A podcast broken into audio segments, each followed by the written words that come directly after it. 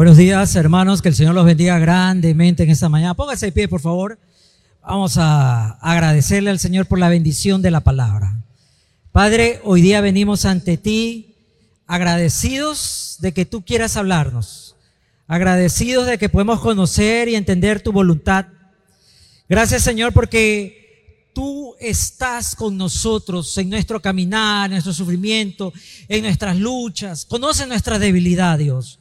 Hoy yo te ruego por cada familia, por cada persona que está pasando por algún tema, por alguna urgencia, por alguna necesidad, Señor. Quebrantamiento económico, de salud. Que tu buena mano sea con ellos. Hoy día rogamos por aquellos que están enfermos, contagiados. Aquellos que están en hospitales, Señor. Aquellos que necesitan un milagro, Señor, te rogamos tu misericordia. Cubre también al cuerpo de salud, a los doctores, enfermeros, enfermeras, a todos los que laboran con ellos. También cúbrelos en su salud y a todos aquellos que están brindando ese servicio, Señor. Padre, te rogamos por nuestro presidente, por sus ministros, para que ellos puedan ser aconsejados por tu Espíritu Santo y puedan tomar decisiones conforme a tu corazón, Padre. Te ruego por el Ecuador. Hermano, levante su voz, dígale, Señor, bendecimos al Ecuador porque sea una nación de trabajo, una nación de paz, una nación de vida, Señor. Te rogamos hoy día por tantas personas que están deambulando en la calle buscando un sustento. Te rogamos aún por los extranjeros, por los venezolanos y otras nacionalidades que han venido buscando una esperanza, un sueño. Señor, que ellos encuentren ese hogar, encuentren esa promesa, esa provisión, Dios. Ayúdanos, Señor. Te lo rogamos en el nombre de Jesús. Amén y amén. ¿Cuánto dicen amén, hermanos? Tomen asiento. Bueno, les comparto rápidamente. Mañana estoy saliendo a la frontera con sociedades bíblicas, derechos humanos y otras organizaciones. Vamos a tener que eh, el privilegio de visitar a las personas que están en la frontera, venezolanos en su gran mayoría Ustedes saben lo que está sucediendo en su país, ellos están huyendo, buscando refugio y bueno, ustedes saben toda la hecatombe social, emocional, económica. Agradezco a la iglesia que la iglesia siempre tiene ese corazón para dar, que podemos dar algo y vamos a llevar insumos y algunas cosas médicas y de medicina para, para ellos. Así que les pido sus oraciones, hermano mañana va a ser un día muy importante. Esperamos que también reciban el mayor, la mejor ayuda, la mejor noticia. Cristo Jesús los ama. ¿Cuánto lo creen, hermano? He estado hablando todas estas semanas, una serie que hoy día quiero terminar. Llegamos al punto culminante. A, a la parte como que uno dice, bueno, ¿en qué termina la historia? Y a mí me emociona porque creo que a todos ustedes les emociona los buenos finales, los hermosos finales, ¿sí o no? A todos nos encanta escuchar la historia de una persona, de una nación que sufre, que padece, que parece que va a perder, pero de pronto irrumpe la mano de Dios y voltea todas las cosas y cambia las cosas y trae ese mensaje esperanzador. Y lo más maravilloso, que cada palabra que está escrito en este libro que conocemos como la Biblia, es una promesa viva para todo aquel que le cree. ¿Cuántos creen hoy día en esa promesa?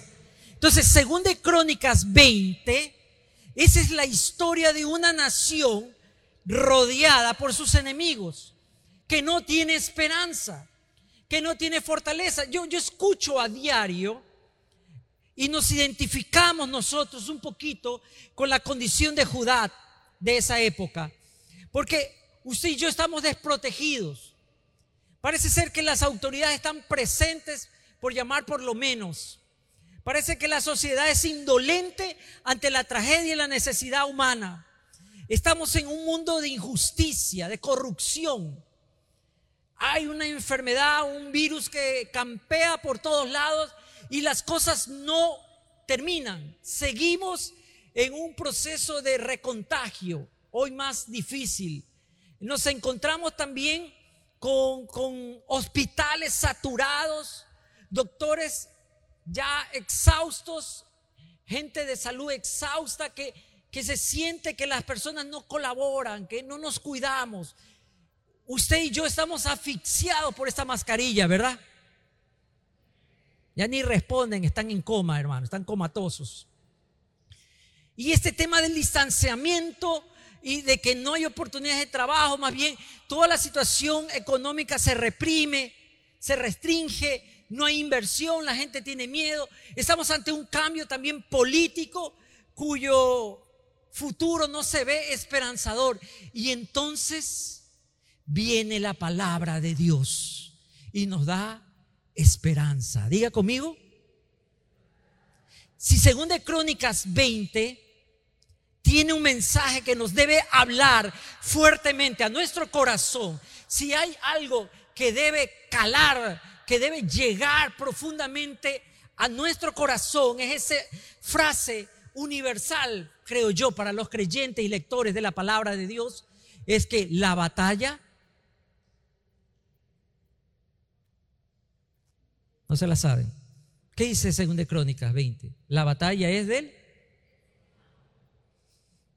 Perdí la batalla aquí, hermanos. La batalla es del Señor. Diga conmigo, la batalla... Hoy no los oigo, hermano. La batalla... Ustedes saben que a lo largo de toda esta historia, Josafat, aquel rey que ha comenzado a hacer cosas para cambiar la situación moral, espiritual de su nación, se encuentra como que Dios lo ha abandonado.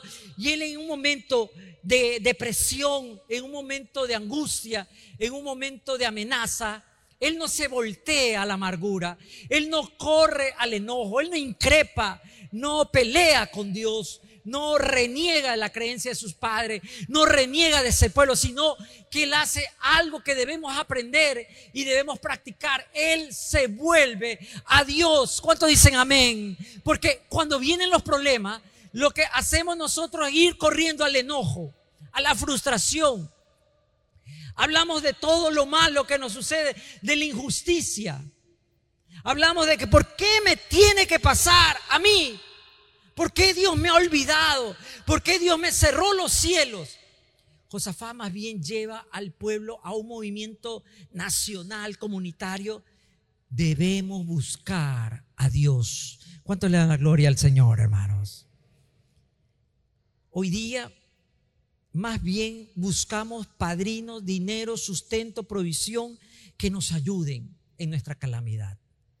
Hoy día no busco a alguien que me comprenda, sino que me preste para salir del problema difícil. Y Josafat no dice, vamos a tener que vender las joyas de la corona, no vamos a embargar el palacio, no voy a poner un impuesto para mantener la guerra, vamos a reclutar más soldados, necesitamos que los niños también se armen, hoy día las mujeres también se me van al campo. No, él no dice nada de eso. Lo que él dice es, Señor, hemos pecado. Señor, nos hemos olvidado de tu nombre. Señor, te hemos fallado. ¿Y sabe lo maravilloso y hermoso de eso?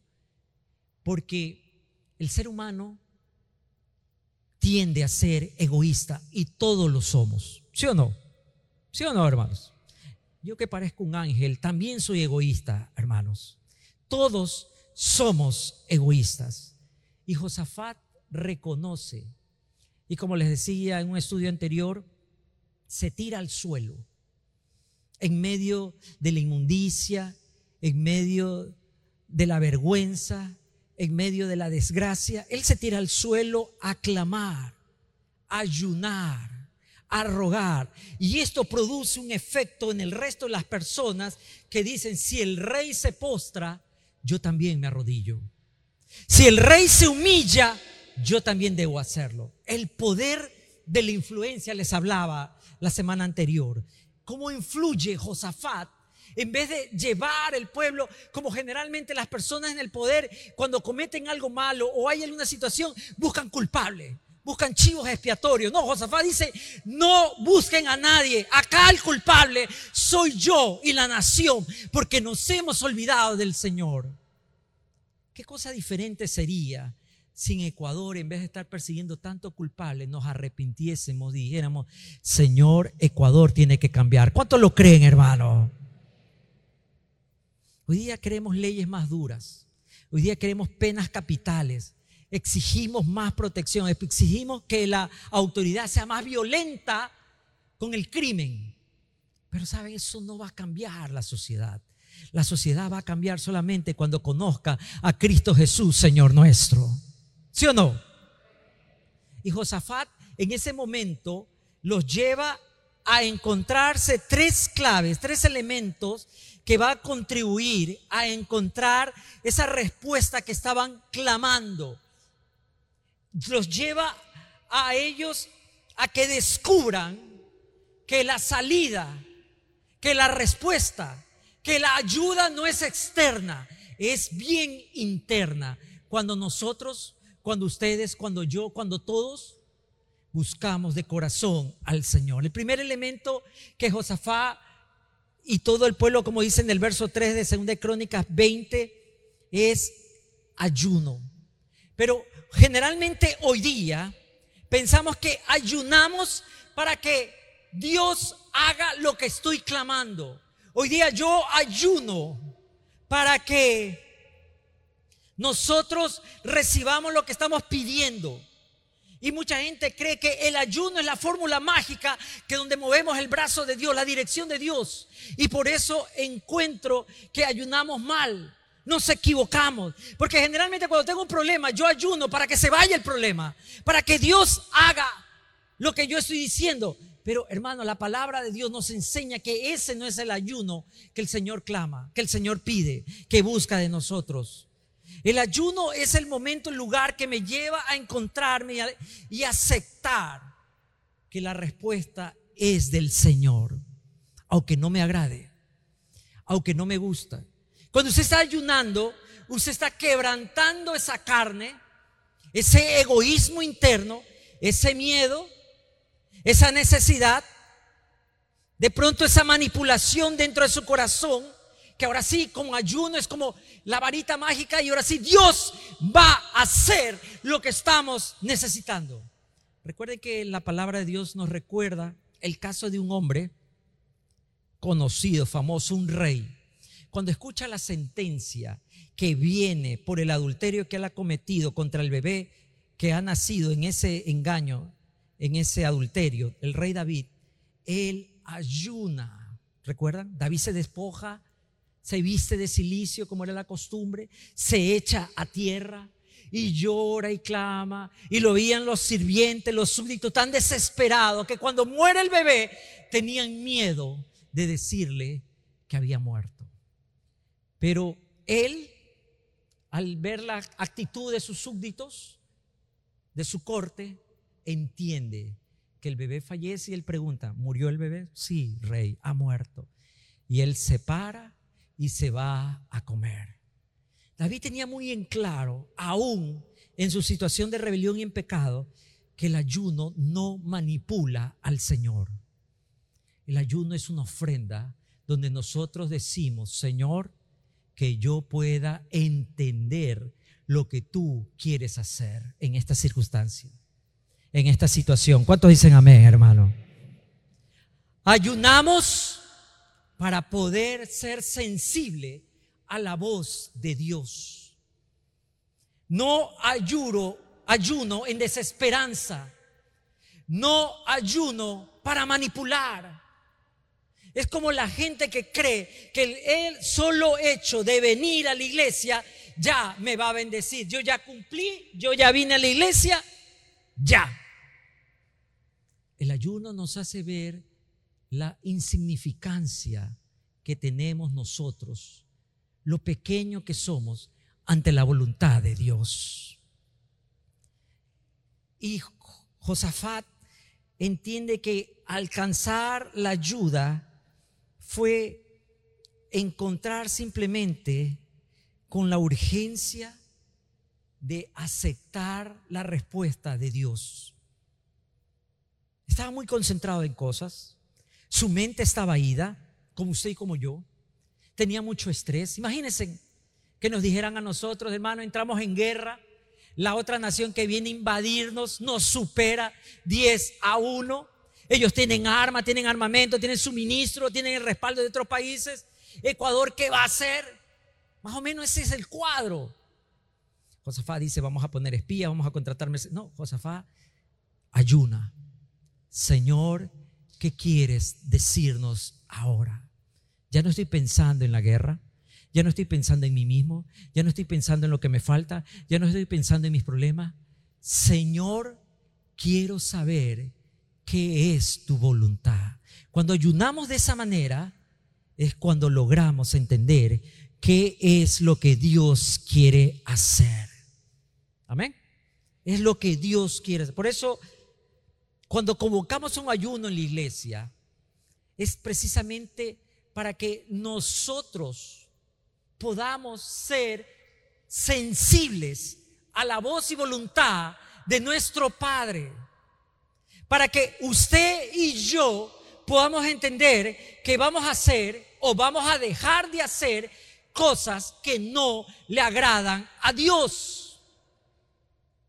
Por eso usted y yo debemos ayunar, para que podamos caminar en la voluntad de Dios.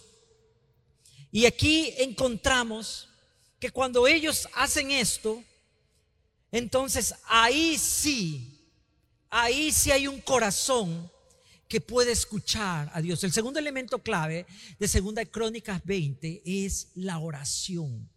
Sí, hay una oración que se eleva, que se levanta, pero ya no hay un pueblo distraído, ya no hay un pueblo que está pensando en injusticia, ya no hay un pueblo que reniega, hay un pueblo que dice, Señor, ¿qué está pasando? El ayuno me lleva a donde estoy.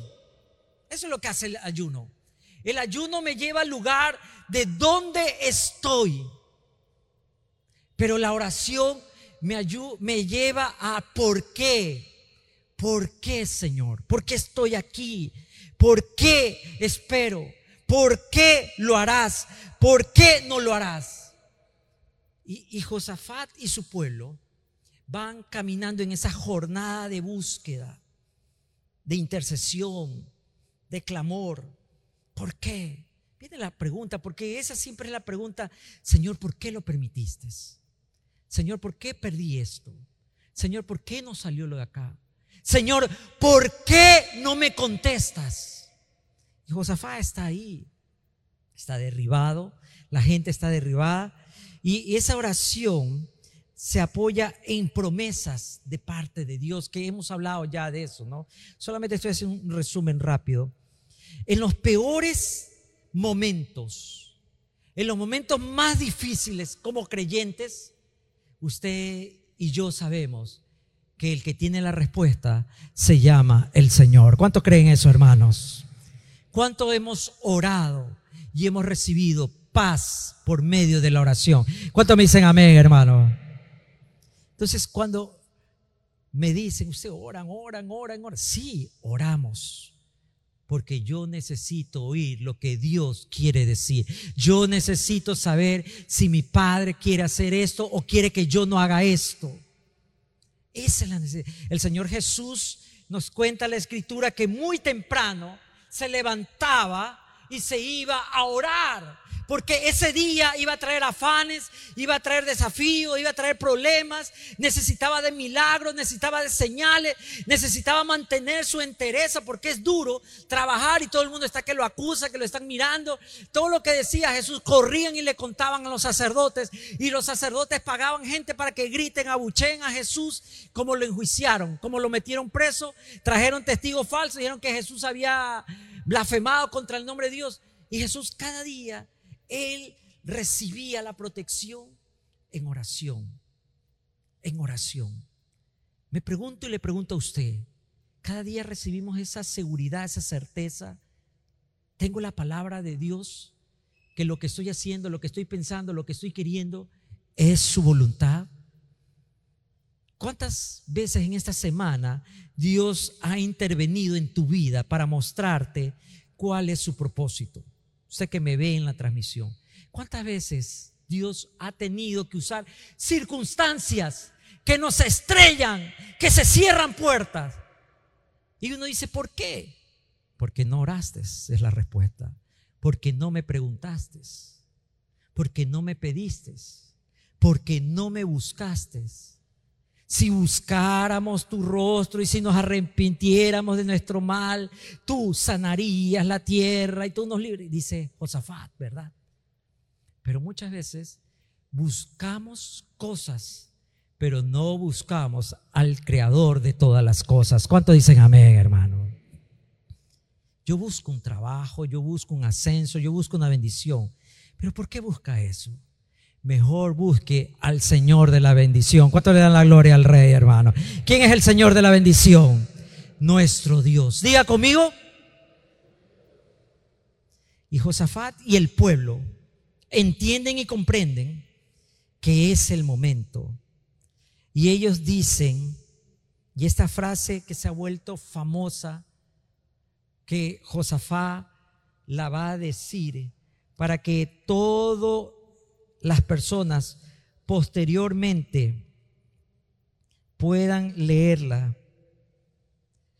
y encuentren ellos en el verso 12 del capítulo 20 de Segunda Crónica. Oh Dios nuestro, no lo juzgarás tú, porque en nosotros no hay fuerza contra tan grande multitud que viene contra nosotros.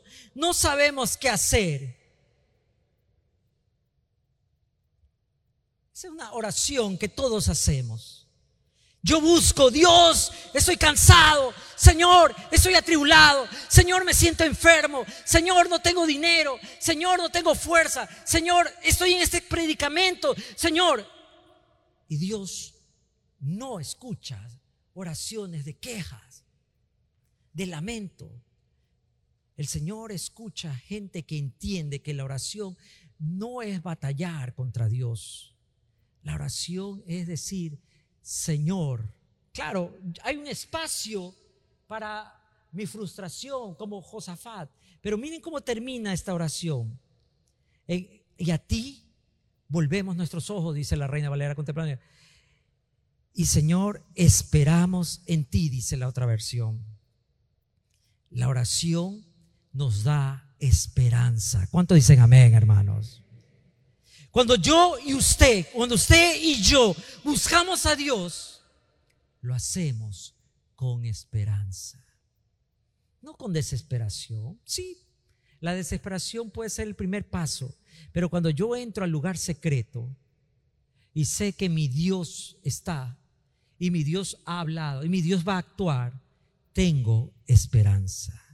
A ti volvemos nuestros ojos fue el momento que todo el pueblo dijo, no hay nada más importante que buscar al Señor. ¿Cuántos lo creen hoy día, hermano? Pero siempre tenemos planes y cosas que hacer antes que Dios. No puedo ir a la iglesia, estoy muy ocupado, tengo trabajo, me siento cansado. Ayer, pero no tengo la certeza y la seguridad de la esperanza de que si yo voy a buscar el rostro del Señor, el Señor va a hacer algo. El Señor me va a responder. No, yo pienso en el fondo, en el fondo, humanamente, siempre estoy pensando que yo puedo hacer las cosas. Que si algo quiere que salga bien, lo tengo que hacer yo mismo. Y en ese momento estoy haciendo una oración que no va a llegar al trono en los cielos. Josafat y todo el pueblo reconocen que el gran pecado de la nación fue que quitaron los ojos de Dios. ¿Usted se acuerda la famosa historia que está narrada en los evangelios? Cuando el Señor viene caminando sobre las aguas y ellos comienzan a gritar que es un fantasma, pero Pedro, que siempre Pedro es el arrojado, el bocón, le dice, Señor, si tú eres Señor, si tú eres Jesús, di que yo baje de las aguas. Y por un momento el Señor le dice, bien, ven, ven a mí. Y baja Pedrito y comienza a caminar. Y él comienza a ver el rostro de los demás. Ahora sí soy don Pedro. Estoy caminando sobre las aguas. Pero ¿qué hizo Pedro? ¿Qué hizo Pedro? Lo que hace usted, lo que hago yo siempre en los problemas. Comenzó a ver la tormenta, comenzó a ver que cayó ese rayo, que comenzó que las olas golpeaban y se comenzó a hundir y comienza a gritar, Señor, sálvame que me ahogo. ¿Por qué se hundió o se estaba hundiendo Pedro? Porque quitó los ojos de Jesús. La oración debe llevarnos a mirar al Señor. Es muy diferente una oración de desesperación. Cuando oramos, mi atención, mi esperanza es el Señor. A ti volvemos nuestros ojos. ¿Hace cuánto tiempo no le vuelve de esa manera los ojos, sus ojos al Señor? ¿Hace cuánto tiempo, en vez de estar enfermándose, en vez de estar llena de conflictos o lleno de conflictos, en vez de estar oyendo lo malo, los chismes, las acusaciones, los problemas, el trabajo, el poco salario, la mala situación económica, miramos al Señor. ¿Hace cuánto tiempo nos hemos olvidado? En vez de estar viendo tantos resultados de exámenes que estoy enfermo, no estoy mejorando, estoy acá, me estoy acabando, y viendo cada cuenta que llega debajo de la puerta, comienzo a voltear los ojos al Señor. Porque en ese momento Dios va a actuar. ¿Cuánto lo creen esa mañana? Hoy día yo lo invito a usted, a todos Voltee sus ojos al Señor. Deje de oír, deje de creer, deje de mirar y voltee sus ojos al Señor. Todos los problemas que usted cree que son imposibles, va a entender que es porque usted los quiere cargar y llevar. Y sabe, una de las satisfacciones más grandes de conocer al Señor es que yo no tengo que volver a cargar la cruz. Mi Señor murió, resucitó al tercer día y hoy está sentado a la diestra del Padre, intercede por mí y yo puedo ver su gloria cada día. ¿Cuántos dicen amén, hermano? ¿Cuántos le dan gracias a Dios por ese milagro de poder saber que no es mi carga, que no es mi problema, que no es mi necesidad, que no es mi debilidad, que no es donde yo estoy. Tengo que voltear mis ojos al Señor mis ojos al Señor. ¿Sabe? Poder entender y poder oír. Hoy día, esta semana me tocó orar por una persona que estaba muy mal, agonizando, diría yo, por COVID. Yo no podía entrar. La enfermera le puso el celular. ¿Qué le dices a una persona así? que ya no le dan esperanza, que sus pulmones están comprometidos. Yo solamente le pude decir que Dios la ama, que no pierda su mirada, que Padre la espera en su casa, que descanse, que todos sus hijos están bien, que ha sido una buena persona y ahora va a recibir lo que leyó y creyó en sus promesas. ¿Cuánto dicen amén? Y se fue. Cuando volteamos nuestros ojos al Señor, las cosas suceden. ¿Cuánto lo cree? ¿Cuánto lo cree acá realmente? Cuando nosotros Dejamos de estar distraídos y mirando todo, todo, todo, todo. Y queremos saber, hay gente que es adicta a las noticias, escucha un noticiero, escucha el otro y después está viendo en las redes y después escucha en, los, en, la, en las noticias rosa y vuelve. Porque nada le llena. ¿Ustedes se acuerdan que una cosa es estar con Jesús, pero otra cosa es creer en Jesús? uno de los crucificados, le dijo burlonamente a Jesús, ya pues sálvate a ti y sálvame a mí. Estaba mirando a Jesús, estaba con Jesús, pero no creía. Yo te digo que usted tiene que mirar al Señor y mirar, no, la idea acá es, creyó. ¿Cuántos están listos para creer hoy día? Creer que no importa el nombre de tu problema, el que lo va a resolver, el que lo va a solucionar es Cristo Jesús. ¿Cuántos levantan la mano y me dicen amén? Yo lo creo. Diga conmigo fuerte, yo lo creo. Para usted también, yo lo creo. Es Jesús. Y ellos entienden y le dicen al Señor, y sabe, cuando hay ayuno, cuando hay oración, el Espíritu Santo, como decía el Señor en Juan 3, que no sabes de dónde va ni de dónde viene, toma a Jaciel, que es un levita, Jaciel, que es un levita que está ahí también en el ayuno, orando, pero de pronto el Espíritu Santo le habla y le dice, da esta palabra al pueblo. Y él se levanta. Todos están encorvados, todos están quebrantados, pero todos están mirando a Dios. Y cuando uno mira a Dios, Dios envía sus respuestas. Yo lo creo. ¿Usted lo cree acá, hermano? Y hay esta profecía de parte de Él y comienza él a hablar y comienza a profetizarles a ellos. Y le dice, para que estén tranquilos, esta palabra que se va a volver a nosotros un alimento diario. En el verso 15 en adelante, oí Judá todo, y vosotros moradores de Jerusalén, y tú, rey Josafat, Jehová os dice así. No es el hombre, no es la estadística, no es las noticias, no es CNN, es el Hospital Hawking, no son ellos.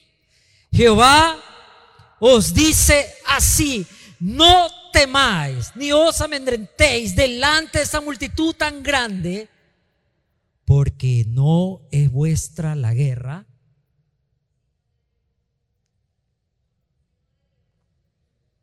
Muy fuerte la palabra, ¿no? Sino del Señor. La batalla no es tuya, la batalla es del Señor. ¿Cuánto lo creen en esa mañana? Cuando viene esta respuesta de parte del profeta, ellos entienden que han estado equivocados. Estaban contando el número de sus enemigos. Estaban contando las reservas que tenían. Estaban viendo los quebrantamientos, las fisuras de los muros. Estaban viendo los soldados que estaban cuando se habían olvidado que lo más importante no es lo que hace el enemigo, sino lo que el Señor hizo en la cruz. O sea que deja de mirar a tu enemigo, concéntrate en mirar y en esperar en el Señor, porque la batalla es del Señor. ¿Cuánto dicen amén, hermano? La batalla es del Señor. Y Josafat y todo el pueblo termina en la tercera clave de esta oración bella y hermosa de 2 Crónicas 20 con alabanza. ¿Cuánto le dan la gloria al rey? En la alabanza, hermano, el pueblo expresa su alegría. Expresa esa palabra porque es una alabanza que engendra victoria. Y esta lección nos enseña que ellos dijeron, bueno, y ahora sí, vámonos. No, no. Lo más importante es agradezcámosle a Dios. ¿Cuántas veces has recibido la respuesta a la oración y te olvidaste de darle gracias a Dios. Siempre me quedo admirado de la ingratitud del ser humano. Tú ayudas a una persona, pero una vez que no le pudiste ayudar, se hace tu enemigo. ¿Se han visto eso? Te, lo ayudó, lo resolvió, lo empujó, pero una vez no lo llamaste, no le mandaste esto, no pudiste ayudarlo, nunca me ayudó nunca me atendió. Pero a veces decimos, pero ¿por qué la gente es así? Porque todos somos así. ¿Cuántas veces Dios nos ayuda? Y corremos, lo recibimos, saltamos en una pierna con el pasito tuntún y todo lo que ustedes quieran. Y nunca le decimos, gracias Señor. ¿Cuántos de ustedes se levantaron vivos hoy día, esta mañana? ¿Cuántos saben que sus hijos están bien esta mañana. Que tienen un techo, tienen comida. ¿Y cuánto le agradecimos a Dios esta mañana? Señor, eres bueno. ¿Cuánto le han dicho, Señor, eres bueno? Hay gente que viene, no, no tengo ganas de alabar, estoy cansado del trabajo. Alaba al Señor. ¿Cuánto dicen amén? Alaba, agradecele. No, es que yo no soy de levantar brazos, que a mí, hermano, me chillan los... En la cama no vas a poder levantar los brazos. En el quebrantamiento no vas a tener la energía. He encontrado gente en hospitales que me dicen, quisiera un día más estar en la casa del Señor. La alabanza debe llevarnos a ese lugar del agradecimiento, de acción de gracias. Donde quiera y como quiera, el pueblo de Dios alabe al rey. ¿Cuánto dicen amén? Y alabamos al Señor porque lo agradecemos sus milagros infinitos. Alabamos al Señor porque estamos contentos de todo lo bueno que Él ha hecho. Y alabo al Señor, aunque venga todo lo malo y esté inmerso en la peor tormenta de mi vida, yo sé y tengo esperanza que mi Dios no me va a abandonar. ¿Cuántos dicen amén? ¿Sabe? Hoy es un día de alabanza. ¿Cuántos dicen amén? Póngase de pie. Póngase de pie. Piense una razón por la que usted tiene que alabar a Dios. Piense en una razón. ¿Cuántos tienen una razón por qué alabar a Dios? ¿Cuántos tienen una razón para alabar a Dios? Entonces, alabe al Señor. Levante su voz. Dígale al rey. Hágale saber. Hágale conocer que Dios reina. Y el pueblo va a la batalla y no solamente lo vence, sino que recoge despojos. ¿Usted se puede imaginar eso? Esa es la historia. No solamente van a la batalla sin pelear, porque el enemigo se mata entre ellos. Hay una confusión provocada por el Señor y el enemigo se extermina entre ellos. Hermanos, y esto es una gran lección, con esto quiero concluir. A veces vemos tantas cosas que vienen contra nosotros, pero si usted está manteniendo su mirada en el Señor, usted va a ver cómo esa misma cosa, esas mismas personas que confabularon contra usted, terminan destruyéndose y yendo. ¿Cuántos dicen amén, hermanos? Esas palabras no lo vamos a sacar, vas a ver que se va a ir, que esto, que lo otro, que por acá, que va a perder el trabajo, eh, y dice que no, que le vamos a quitar. No crea, créale al Señor. ¿Cuántos dicen amén? ¿Cuántos saben que es verdad, hermanos? Mi esperanza nuestra esperanza está en Cristo Jesús. Vamos a alabar el nombre del Señor. Démosle la gloria al Rey y dígale, Señor, yo te alabo. Señor, yo te alabo.